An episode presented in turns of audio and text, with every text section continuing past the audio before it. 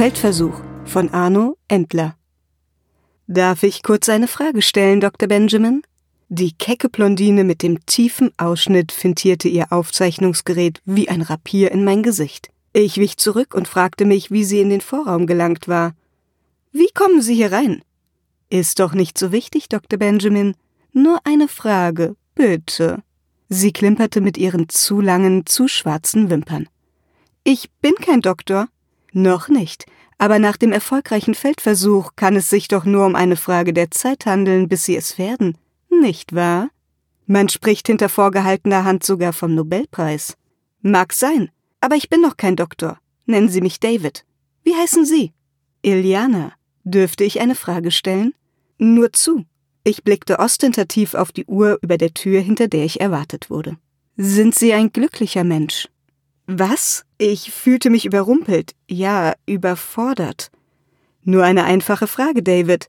Der gesamte wissenschaftliche Kram interessiert mich nicht. Ich schreibe die Stories hinter den Stories. Von welcher Zeitung sind Sie denn? Campus Times. Oh, ich schaute zur Uhr. Nur diese eine Frage. Glücklich. Nun, ich überlegte kurz und sagte, ich bin Physiker. Die Arbeit mit den Fachkollegen, den Studenten und den interdisziplinären Fragen bereitet mir enormes Vergnügen. Im Gesicht Ilianas bemerkte ich Ungeduld. Ja, ich bin glücklich. Auch wenn Sie in Ihrem Leben schon viel Leid erlebt haben? Das war mehr als eine Frage, aber ich antwortete ohne nachzudenken. Wie meinen Sie das? Nun, Sie sind vollweise. Ihr Vater starb an einer unheilbaren Nervenerkrankung, und nur fünf Tage nach seiner Beerdigung tötete ein verantwortungsloser Autofahrer bei einem Unfall mit Fahrerflucht ihre Mutter. Das muss hart gewesen sein, nicht wahr? Ilianas Augen blitzten. Vielleicht, aber ich war erst vier Jahre alt. Trotzdem dürfte es sie doch traumatisiert haben, oder nicht? Der treueste Freund meiner Eltern nahm mich in seinen Haushalt auf. Sie meinen Professor Anderson, den emeritierten Dekan. Ja, er unterstützte mich, wo er nur konnte, verschaffte mir die beste Ausbildung der Welt. Ohne ihn wäre ich nicht da, wo ich jetzt stehe. Ich werde hoffentlich Geschichte schreiben in dem erstaunlichsten Feldversuch aller Zeiten. Allerdings nur, wenn Sie mich lassen, Iliana. Sie lächelte. Viel Glück. Danke. Ich trat zur Tür und wollte hindurch, aber in diesem Moment wurde sie von der anderen Seite geöffnet. Ich sah in die stolzen Augen meines Paps, der mich zunächst in den Arm nehmen wollte, als er Iliana bemerkte. Es tut mir leid, sagte sie. Ich bin weg, Dekan Anderson. Danke, erwiderte Paps.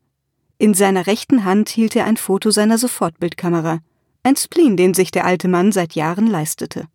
Selten hatte ich ihn ohne seine Polaroid, ein antikes Stück, angetroffen, und wenn, dann trug er fertige Fotos bei sich, so wie in diesem Augenblick.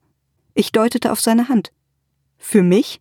Er zuckte zusammen, so als fühle er sich ertappt und steckte das Foto in seine Jackentasche. Nicht so wichtig. Es kann warten, murmelte er, umarmte mich fest, nachdem er die Tür geschlossen hatte. Nach einer Weile entließ er mich aus der Umklammerung. David. Ich weiß, Paps, antwortete ich. Ich sag es trotzdem. Ganz wie du willst. Geh hinaus und schreibe Geschichte. Ein Scheitern unter Feldbedingungen hat eine rechnerische Wahrscheinlichkeit von 60 Prozent, sagt die Universitäts-KI. Du wirst nicht scheitern. Das hoffe ich, Paps. Ihr seid in drei Kategorien für den Nobelpreis in der engeren Auswahl. Ein Nobelpreis ist nicht alles, Paps. Wünsch mir Glück. Ich wünsche dir Erfolg, David. Er ging, ohne dass ich mich hätte verabschieden können. Ich atmete tief durch, wappnete mich für das Kommende und trat ins Freie. Martin, mein Assistent, grinste mich an. Alles auf Go, Prof? Ich bin kein Prof, Martin. Schon klar. Mein 23-jähriger Assistent studierte nun schon vier Jahre, ohne Aussicht auf einen Abschluss. Aber er war mit Enthusiasmus bei der Sache und verfügte über die sehr angenehme Eigenschaft, Frauen wie Licht die Motten anzuziehen. Ich weiß nicht, woran es lag. Für mich sah er eher gewöhnlich aus. Aber sobald wir in einer Kneipe saßen, umschwirrten ihn junge, attraktive Mädels, die in Bikinis in jedes Modemagazin gepasst hätten. Davon profitierte auch ich und übersah gelegentlich akademische Ausfallerscheinungen, die Martin in ungeregelter Folge ablieferte. Können wir? fragte Yin Li, die trotz ihres chinesischen Namens eine gebürtige Deutsche war. Mit ihren knapp 1,50 langen schwarzen Haaren war sie der Star für die Reporter. Mandelförmige Augen, Ranke und schlanke zwei Meter Höhe von Kopf bis zu den Füßen und ein umwerfendes Lächeln schufen eine automatische Distanz zu dem restlichen akademischen Personal. Sie verfügte zudem über ein nahezu eidetisches Gedächtnis und einen messerscharfen Verstand. Wir alle liebten sie, doch sie hatte nur Augen für Fred. David, können wir? fragte sie zum zweiten Mal. Ja, ja, beeilte ich mich um Antwort. Ich griff mir den Anzug, den sie mir hinhielt, und zwängte mich hinein.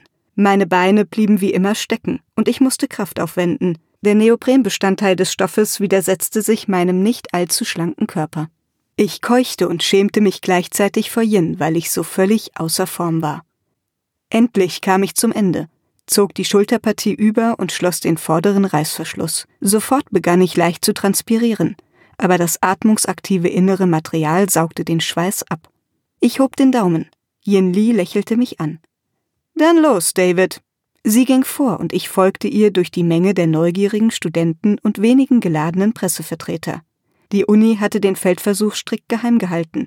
Nur an zwei Vertreter der Zeitschrift Wissenschaft heute war eine Einladung ergangen. Ich bemerkte lächelnde Gesichter, Victory-Zeichen, aufmunternde Worte und Anzeichen gespannter Aufmerksamkeit. Der Held auf dem Weg zu seiner heroischen Aufgabe wie einst Astronauten, bevor sie ihre Rakete bestiegen, mit der sie zum Mond geschossen wurden. Ich sollte Dinge sehen, die so noch niemand erblickt hatte, und dazu musste ich nur meine Kapsel betreten. Yin Li stoppte, gab mir den Weg frei und endlich erreichte ich mein Gefährt. Die Ladefläche des siebeneinhalb Tonners bot gerade genug Platz für den Kubus der Energieversorgungseinheit und daneben, fast verloren wirkend, eine Ein-Mann-Kapsel vergleichbar mit einer unterseeischen Tauchkugel. Auf der Seite gähnte die Öffnung. Die Verschlusskappe lag noch bereit. Ich warf einen Blick auf die vier Meter hohe Energieeinheit und fragte mich, ob sie für unsere Zwecke ausreichend war. Doch Zaudern nutzte nichts. Alle Berechnungen, die wir im Vorfeld angestellt hatten, sollten nun auf den Prüfstand kommen. Ich lächelte ein letztes Mal in die Menge und sagte zu Yin, Wünsch mir Erfolg. Sie verbeugte sich leicht und antwortete, Dein Erfolg wird unser Erfolg sein, David. Hinein mit dir. Ich nickte und kletterte in das Innere der Kapsel. Aufrichten konnte ich mich in ihr nicht, dafür war der Durchmesser nicht angelegt. Lediglich ein Sitz war zwischen den vielen Aufzeichnungs- und Steuerungsinstrumenten angebracht. Es reichte, um aufrecht sitzen zu können und mit den Knien unter die vordere Konsole zu passen. Hinter mir verriegelte Yin die Klappe. Abrupt endeten alle Außengeräusche und ich saß mitten in der Stille. Ich schaltete die Armaturen an, griff nach der durchsichtigen Gesichtsmaske, setzte sie auf. Das System fuhr hoch und auch das eingebaute Mikro und die Lautsprecher in der Maske wurden aktiviert. Ein leises Summen begleitete die Inbetriebnahme. David, kannst du mich hören? Wie ist die Verbindung? hörte ich Mokassins Stimme. Ja, klar und deutlich. Fein, wir machen den Systemcheck. Die Universitäts-KI ist zugeschaltet. Der Check beginnt jetzt. Ich wartete während der folgenden drei Minuten betrachtete die wechselnden Anzeigen und die verschiedenen Aktionen und Reaktionen der beteiligten Recheneinheiten. Schließlich las ich auf dem Minidisplay vor mir Pilot bestätigen. Ich drückte die Enter-Taste. Noch einmal ratterten gewaltige Zahlenkolonnen über den Bildschirm, bis endlich die Meldung Check OK erschien. Mokassin? Ja, David. Der Check ist durch, alle Systeme auf Go. Gut, ich melde es Fred. Ich verzog das Gesicht zu einer Grimasse. Er meldete es Fred. Fred, 1,70 hoch, 140 Kilo schwer, mit einer dicken, fetten Nase, mit der Ausstrahlung eines Kindermörders und ausgestattet mit dem Intellekt eines Kleinkindes. Außerdem der Verlobte von Yin Li und mein Fahrer in diesem Feldversuch. Alles fit im Schritt? fragte Fred mit seiner unverkennbar rauchigen Stimme. Ja, Fred, würdest du dich bitte an die vorgeschriebenen Protokolle halten? Oh, Oh ja, alles klar, Chef. Von mir aus kann es losgehen. Ich unterdrückte ein Stöhnen. Ich bin bereit. Mokassin meldete ebenfalls Bereitschaft. Die externen Aufzeichnungsgeräte sind online. Es kann losgehen. Start your engine, Gentlemen, sagte ich an Freds Adresse gerichtet. Was soll ich? Abfahren. Halt dich an den besprochenen Kurs. Oh, oh ja, es kann jetzt was rumpelig werden. Ich atmete tief durch. Die vollummantelte Kapsel bot keinen Ausblick nach draußen. Noch nicht. Wir hatten diskutiert, ob die Übertragung der Bilder einer Außenkamera sinnvoll wäre, es aber dann verworfen. Der Funkkontakt zur Außenwelt sollte reichen. Fred würde mir melden, sobald wir im Zielgebiet fuhren. Und zusätzlich überwachten Yin und Mokassin die Route per Orbital Positioning System. Ich blieb ein einsamer, isolierter Passagier. Die gesamte Kapsel erzitterte. Ich spürte einen sanften Ruck und eine unterschwellige, brummelige Vibration. Lift off, meldete Mokassin. Start your engine. Der war gut. Wenigstens verstand einer meinen Sinn für Humor. Wie sehen die Instrumente aus? Jens humorlose Stimme in meinem Ohr. Ich schaute kurz hin und antwortete. Die Vibrationen liegen im Rahmen. Wir sollten beim nächsten Versuch einen besser gedämpften LKW benutzen, aber noch stehen alle Zeichen auf Go. Gut, wir fuhren. Ich wusste, dass Fred bei der vorgeschriebenen Geschwindigkeit das Zielgebiet in knapp zehn Minuten erreichen würde. Tatsächlich spürte ich, wie die Kapsel sich in die Kurve legte. Bald, dachte ich, bald. Die rechteckige Folie mit einer 17 Zoll Diagonale vor mir schimmerte in seligem Grau. Mein Herzschlag beschleunigte sich bei dem Gedanken an das Kommende. Ich musste an die Kollegen vom CERN denken, an ihre Überraschung, als die Protonenfalle vor vier Jahren eingesetzt wurde. Statt der erwarteten positiven Ladungen spielten die Messinstrumente verrückt.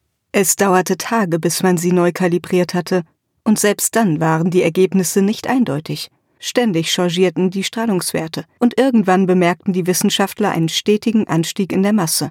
Dafür waren die Protonenfallen nicht ausgelegt, und die andauernde Kühlung der supraleitenden Magnetspulen stand kurz vor dem Kollaps. Also löste man die magnetischen Sperren. In einer gewaltigen Entladung zuckte ein Blitz, der selbst feste Materie durchdrang und blendete mehrere Menschen, die sich im Umkreis von etwa 100 Metern aufgehalten hatten. Die Blindheit entpuppte sich glücklicherweise als vorübergehender Effekt. Bei der Auswertung der Daten stellte man jedoch fest, dass die Lichtexplosion rund eine halbe Sekunde vor der Lösung der magnetischen Falle stattgefunden hatte. Zum Zeitpunkt der Freisetzung hatte sich die Kammer mit den merkwürdigen Teilchen bereits geleert. Zielgebiet in einer Minute. Mokassin atmete schneller. Seine Tenorstimme quiekte in meinen Ohren. Wird schon gut gehen, Mo, versuchte ich ihn und mich zu beruhigen. Yin Li meldete, wir beginnen mit dem Start-Countdown der Energiekammer. Verstanden. Auf meinem Mini-Display kommentierte die Uni-KI die Checkliste und eine heruntertickende Uhr zeigte mir die Zeit bis zum Hochfahren der Unit an. Bei Start minus 20 Sekunden stockte der Countdown. Yin, was ist der Grund für die Unterbrechung? Nichts Definitives, David. Eine Messung im zweiten Kühlkreislauf ergab zu niedrige Spannung. Wir klären das von hier. Sollte Fred nicht anhalten? Nein. Lass ihn fahren. Das Zielgebiet ist groß genug. Falls es zu weiteren Verzögerungen kommen sollte, wird er auf Schleife geschickt, sagte Yin. Ich soll Schleife fahren, Liebste? fragte Fred aus dem Führerhaus. Ich stöhnte leise. Yin Li antwortete. Negativ, Schatz. Keine Schleife. Ich wiederhole, keine Schleife. Alles klar, Liebling. Würdet ihr bitte euer Liebesgeflüster sein lassen? beschwerte ich mich. Wir müssen einiges aus den Audioaufzeichnungen herausschneiden, wenn ihr so weitermacht. Ja, David, Yin Li seufzte laut genug, dass ich es mitbekam. Ich meine ja nur, es war abgesprochen, dass Fred Funkstille hält, es sei denn, er wird direkt angesprochen, oder nicht? Ja, David. Yin unterbrach kurz die Verbindung. Dann hörte ich sie wieder, als sie mit Fred sprach. Funkstille, Schatz. Nur wenn ich, David oder Mokassin dich ansprechen, darfst du es benutzen. Verstanden. Ich sah auf die Zahlen der Countdown-Uhr. Er läuft wieder, stellte ich fest. Ja, David, sagte Mokassin. Problem ist behoben. Ein defekter Sensor. Wir haben ihn per Backup neu bestückt. Jetzt ist es bald soweit. Zielgebiet erreicht, meldete Yin. Noch fünf, zählte Mo den Countdown laut mit. Vier, drei, zwei, gestoppt. Mist, was ist jetzt? fragte ich. Ein Moment. Was soll ich auch anderes tun, Mo? Als warten meine ich. Restarte Countdown bei 5 neu. 4, 3, 2, 1, Energie! Die Lichter auf meiner Konsole begannen zu blinken, leuchteten auf und ein leises Summen erfüllte die Kammer. Ich kontrollierte die vier wichtigsten Datensätze. Von mir aus ist alles in Ordnung. Siehst du es ebenfalls so, Yin? Alle Systeme auf Go. Du bist im Zielgebiet, David. Starte den Feldversuch in eigenem Ermessen. Ich zog die isolierten Handschuhe über und schaute nach, ob meine Füße auch in den dazugehörigen Rastern standen. Für mich war es überlebenswichtig, dass ich mich von möglichen Ableitungsquellen fernhielt. Die Kühlung der supraleitenden Folien würde mich schwer verletzen, wenn nicht sogar töten. Doch dies war mein Risiko. Ich ging es bewusst ein. Ich wollte Geschichte schreiben. Ich beginne mit dem Kühlprozess. Alles klar, wir verfolgen die Anzeigen mit, meldete Mokassin. Ich starte auf die schnell ansteigende Minusgradzahl. 100, 150, dann 200 und schließlich 260 Grad. Die ideale Temperatur für die Folien. Starte die Magnetisierung. Okay. Mokassins Stimme klang gepresst. Volle Feldladung erreicht. Falle ist aktiviert. Ich öffne die zweite Kammer für die Einleitung der tachionischen Partikel. Es klackte laut. Dann strömten, von mir nicht zu sehen, die Tachyonen aus der Protonenfalle in den Konverterraum zwischen den supraleitenden Magnetfolien. Denn dies war damals im CERN geschehen. Die Wissenschaftler hatten statt der erwarteten Protonen Tachyonen gefangen. Diese bewegten sich schneller als das Licht und reisten so gemäß der Einsteinschen Theorie in die Vergangenheit. Eine unglaubliche Entdeckung. Doch erst unser Team sollte die praktische Verwendung nachweisen. Wir bauten im Experimentalzustand die Versuchsanordnung der Protonenfalle nach, ersetzten jedoch die Kammer durch semipermeable magnetische Folien, die gleichsam als Behälter für die Tachyonen dienten, und konnten bei bestimmten Energiezugaben einen kurzen Blick in die Vergangenheit werfen. Ein Menschheitstraum. Endlich würden wir an geschichtsträchtigen Momenten teilhaben können, sehen, wie Cäsar den Rubikon überschritt, wie Jesus gelebt hatte, wie Dinosaurier auf der Erde wandelten, alles das würde am Endpunkt unserer Forschung stehen. Doch es gab einen Knackpunkt. Das Fenster in historische Zeiten zeigte uns die Welt so, als wenn wir sie tatsächlich durch eine Scheibe sehen würden. Um die Ereignisse also verfolgen zu können, mussten wir das Tachyonika, wie wir es genannt hatten, an den Platz bringen, den es zu beobachten galt. Unser Labor war sicherlich nicht der richtige Platz dafür, denn so viel geschah nicht in dieser Umgebung. Deshalb befand ich mich im Inneren einer transportablen Kapsel und leitete den Feldversuch. Die Transportkammer ist geleert. Alle Partikel sind in der Tachyonika, meldete ich. Starte die Stoppuhr, funkte Mokassin. Ab jetzt haben wir 20 Minuten. Dies war eine konservative Zeitangabe. Tatsächlich neigten die Teilchen in der Tachyonika dazu, weitere anzuziehen. Sobald eine kritische Masse überschritten war, verfügten wir nicht mehr über die Möglichkeit, die Tachyonen gefahrlos freizugeben. Waren mehr als 30 Minuten vergangen, würden sie sich bei der Freigabe in eine Lichtenergie verwandeln, die jeden in der näheren Umgebung blenden würde. Insbesondere mich könnte das das Augenlicht kosten. Daher legten wir die Maximalzeit sehr vorsichtig fest. Zweimal war es im Labor zu Unfällen gekommen. Wir wollten den Fehler im Freien nicht noch einmal begehen. Ich erhöhe die Energiezufuhr auf die Magnete. Jetzt war es soweit. Yin Li sagte, schreiben wir Geschichte. Schauen wir in die Geschichte verbesserte ich sie. In der Folie waberten Farben. Gespannt blickte ich hin, während ich stufenweise die Leistung der Magnete steigerte. Jetzt, jetzt habe ich ein Bild. Ich starrte begeistert auf das Tachyonika. Sie zeigte mir die Vergangenheit. Ich schaute auf das Minidisplay. Dort las ich 17.09.1965. 57 Jahre! schrie ich in mein Mikro. Ich sah Menschen auf der Straße gehen. Kleidung und Frisuren so, wie ich sie nur von Fotos und Filmen kannte. Oldtimer kamen auf mich zu und verschwanden, sobald sie durch mich hindurchfuhren, aus meinem Blickfeld. Es schien ein sonniger Tag gewesen zu sein. Es ist Grandiosien. Seht ihr es auch? Ja, David. Die Aufzeichnungen laufen. Es ist ein unglaublicher Anblick. Mir bereitet jedoch die Energieableitung Sorgen. Wird schon halten. Ich will weiter zurück. Ohne auf eine Antwort zu warten, erhöhte ich die Magnetkraft. Nach einer fantastischen Farbenorgie klärte sich das Bild und ich schaute hinaus in eine Steppenlandschaft. Büsche und verdorrtes Gras, so weit mein Auge reichte. Ich schaute nach der Jahresangabe. 13.08.1205. Wow! Ich schrie es heraus. Yin, Yin, Yin! Ja, David, ich sehe es. Aber du verbrauchst so viel Energie. Wir stehen schon kurz vor der Reserve. Wir haben hier alle Hände voll zu tun, die Berechnungen zu kontrollieren aber es scheint, dass wir deutlich mehr Energie benötigen, um die entsprechende Leistung abzurufen. Oh, ja, verstehe. Ich schüttelte meinen Kopf, ärgerte mich, dass ich meinen Emotionen gefolgt war, statt auf meinen wissenschaftlichen Intellekt zu vertrauen. Es war ein Feldversuch, der Forschungsaspekt sollte im Vordergrund stehen. Ich regelte die Stromzufuhr herunter. Die eben noch roten Anzeigen leuchteten nun in Gelb, und die Anzeigen über die verbleibende Zeit wechselten zurück ins Grüne. Der Versuch konnte weitergehen. Ich starrte auf die Tachyonika.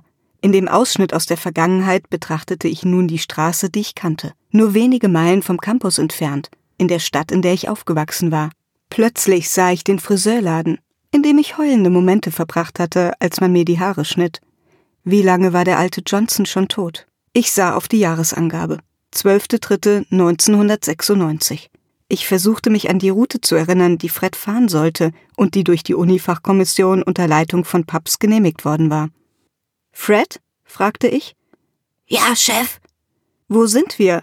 Das ist nicht die Route, die du fahren solltest, nicht wahr? Ich bin eben falsch abgebogen, Chef. Tut mir leid. Soll ich umdrehen? Ich starrte auf die Tachyonika, sah die Straßenecke und den kleinen Krämerladen. Stopp, Fred. Kannst du hier parken? Warte kurz, Chef. Ja, alles frei. Dann halte mal bitte an. Wir besprechen gleich, wie wir weiterfahren. Alles klar, Chef.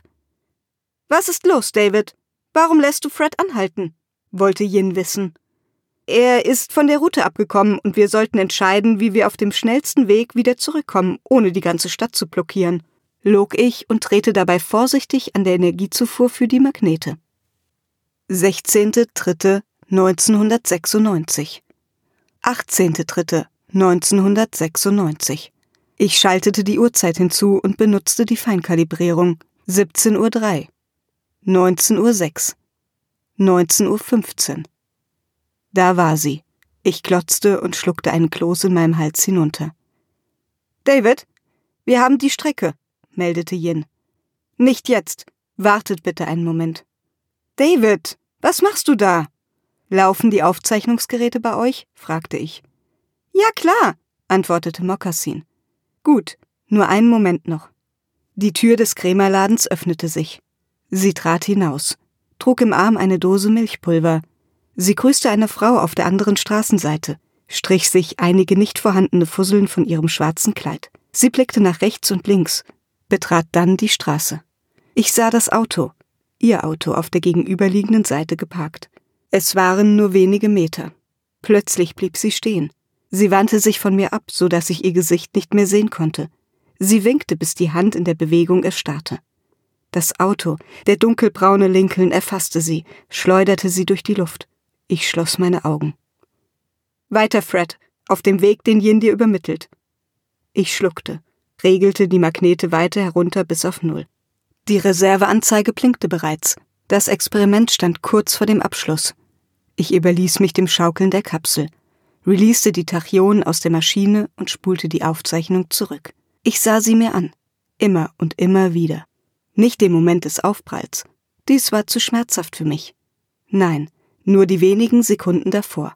Eines druckte ich aus, betrachtete es und meine Augen füllten sich mit Tränen. Ich reagierte nicht mehr auf die Anfragen von Yin oder Mo. Sie sorgten sich um mich. Es war mir egal. Ich hörte die Anweisung an Fred schneller zu fahren. Es war mir egal. Ein Ruck schüttelte mich durch, als Fred den LKW stoppte. Hinter mir wurde die Klappe entriegelt. Licht fiel in die Kapsel. Willenlos ließ ich mich heraustragen. David, alles klar? Yin. Sag etwas. Was ist geschehen? Mokassin. David, mein Junge, ist etwas schiefgegangen? War es nicht das, was du wolltest? Paps. Ich fand keine Zeit, mich über die letzte Frage zu wundern, sondern wischte mir die Tränen aus den Augen, sah in sein Gesicht, holte aus und versetzte ihm einen rechten Schwinger mitten auf das Kinn. Er knallte zu Boden, stöhnte auf. Ich beugte mich über ihn und brüllte Mörder. Du verdammter Mörder. Warum? Paps griff sich an sein blutiges Kinn und sah mich verwirrt an. Aber du. Er stockte. Ich bemerkte, dass er weinte. Was ich? hörte ich mich schreien. Er nestelte in seiner Jackentasche, zog das Polaroid-Foto hervor und hielt es mir hin. Ich habe doch nur getan, was du.